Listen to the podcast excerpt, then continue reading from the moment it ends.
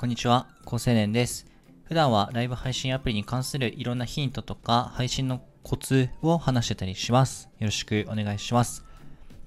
今日は、これ4年前のメモでちょっと面白い発見があったんで、ちょっとそれについてお話しします。それは、えっと、メニューはスマホにすべきっていう、あの、っていう一言のメモがあったんですよ、スマホの中に。4年前ですね、2017年に、あの、残した僕のメモで、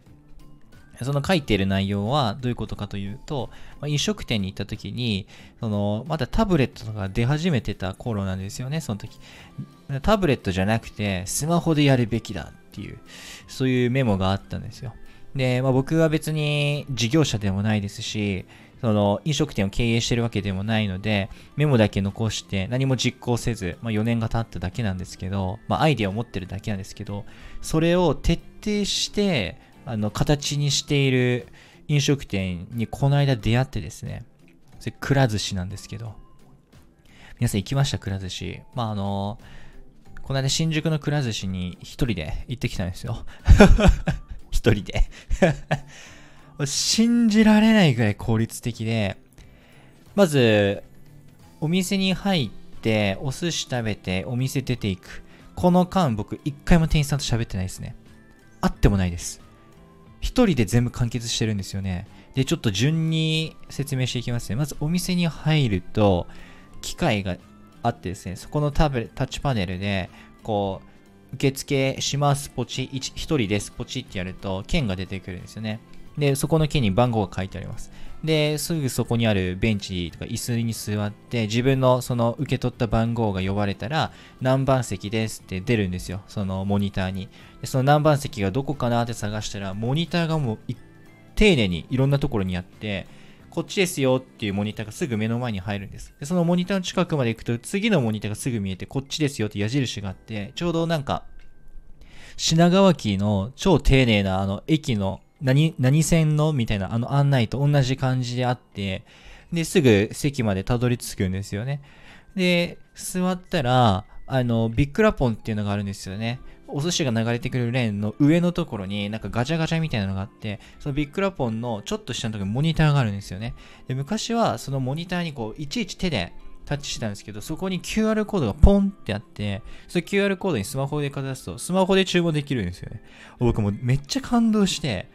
これ4年前のメモのあれじゃんと思って、タブレットから、そのタッチパネルからスマホに行ったんですよね。で、よく周り見てみるとみんなスマホをいじってるんですよ。ご飯食べてる時にずっといじってるのなんだろうとか思ったらそういうことだったんですよね。で、スマホでポチポチポチってやると、ウィーンってやってくるんですよ。びっくりして、で、それ食べるじゃないですか。で、ガシャガシャガシャって一皿ずつ、こう下のとこに入れていくと、そのビッグラポンができるんですよね。で、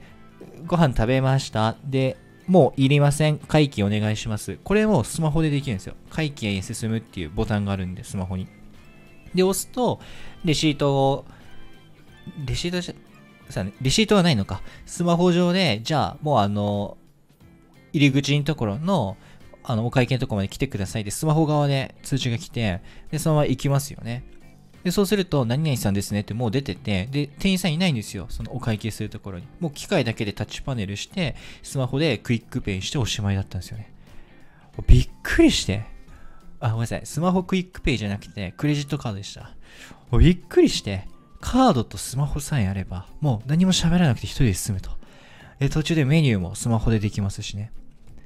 これ、たまげたなと思って。で、僕が最後にくら寿司行ったのは確か高校生の時なんで、まあ今よりも10年ぐらい前の話なんですけど、その時は、あの、家族で座れる、なんか4人とか6人掛けで座れるテーブルがいっぱいあったんですよ。で、1人で食べる用の、いわゆるカウンターの席が1列分しかなくて、1列の片方の側面しかなくて、他全部ほとんど、もう8割ぐらいは、あの、4人とか6人で座れる家族ぐるみのテーブルばっかだったんですけど、僕が行ったその新宿のお店に関しては、半分以上がカウンターでしたね。もうつまり一人で来る人が増えてきてるんですよね。びっくりして、そのいろんな変化に。で、しかも僕の左隣に座っていた女性がいて、そう OL かなんかですね。座ってて、で、なんか出てったんですよ、その後、ごちそうさまって言って出て行って、ちょっと覗いちゃったんですよね、興味本心。そしたら2皿しか食べてなくて、どっちもお寿司じゃなかったんですよね。一つはポテトで、もう一つケーキで、半分ずつぐらい残してたんですけど、えと思って。もう、喫茶店ですよね。ケーキとポテト食べにくら寿司来てるんですよね。信じられないと思って。しかも多分喫茶店とは違って、そのカウンター席、しかもカウンターのそのお客さんとお客さんの間に敷居みたいのがあるんで、まあ透明だったんですけど、があるから、普通の喫茶店に一人で行くよりも心理的ハードル低いんでしょうね。一人で食べたいっていう。なんかこれって一蘭と全く同じ構図ですね。あの、ラーメンの一蘭。あれ本当になんか日本人の、その、なんだろうな、あまり店員さんと喋りたくないとか、食べてるところあまり他の人に見られたくないとかって、ちょっとシャイな感じをうまいこと、ね、答えてるような、ああいう構図ですけど、なんかそれにマッチしているし、何でもあるからみたいな。で、その右隣のおっちゃんがいたんですよ。ちょっと小太り気味の。おっちゃんはなんかうどん食べてたんですよね。俺何屋さんに来たんだろうみたいな。ほっとそう思いましたよ。まあ僕はめちゃめちゃお寿司食べましたけど。で、あの、ビッグラポンって、しかも面白い話が、ビッグラポンって5枚人で1回ガチャガチャ回せるんですよね。でこうそれも結局4枚とかになったらキリが悪いから、あの、もう1枚食べようとかっていう、そういうので多分売り上げがかさむんですよね。で、しかも、えっと、ビッグラポンの中身が仮面ライダーだったんですよ。完全子供向けですよね。そう大人一人で来るそのカウンター席の上のビッグラポンが仮面ライダーっていうのはちょっとそこはミスマッチングで笑っちゃいましたけど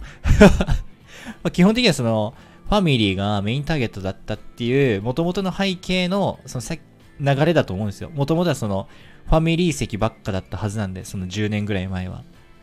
僕が高校生だった頃は。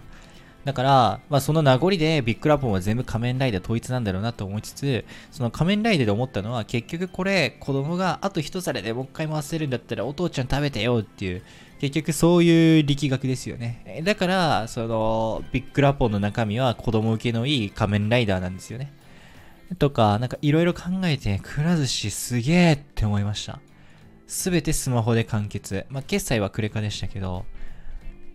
注文がね、全部スマホで、で、ビッグラポン、ね、仮面ライダーね、これはすげえなと思いました。ごめんなさい、あの、元の話としては、2017年、4年前に書いた僕のメモ、メニューはスマホでできるようになるべきっていうのが、見事体現されているくら寿司を見つけたという話です。めちゃくちゃ感動しました、僕。これはまた来るって思いましたね。はい。ということで、あの、普段はね、配信に関する日の話してるんですけど、まあ、画面をちょっと上に引っ張ってもらえれば、えっと、いろんなアーカイブ載ってるんで、よかったら2つ目、3つ目聞いてくれると嬉しいかなと思います。じゃ、またね。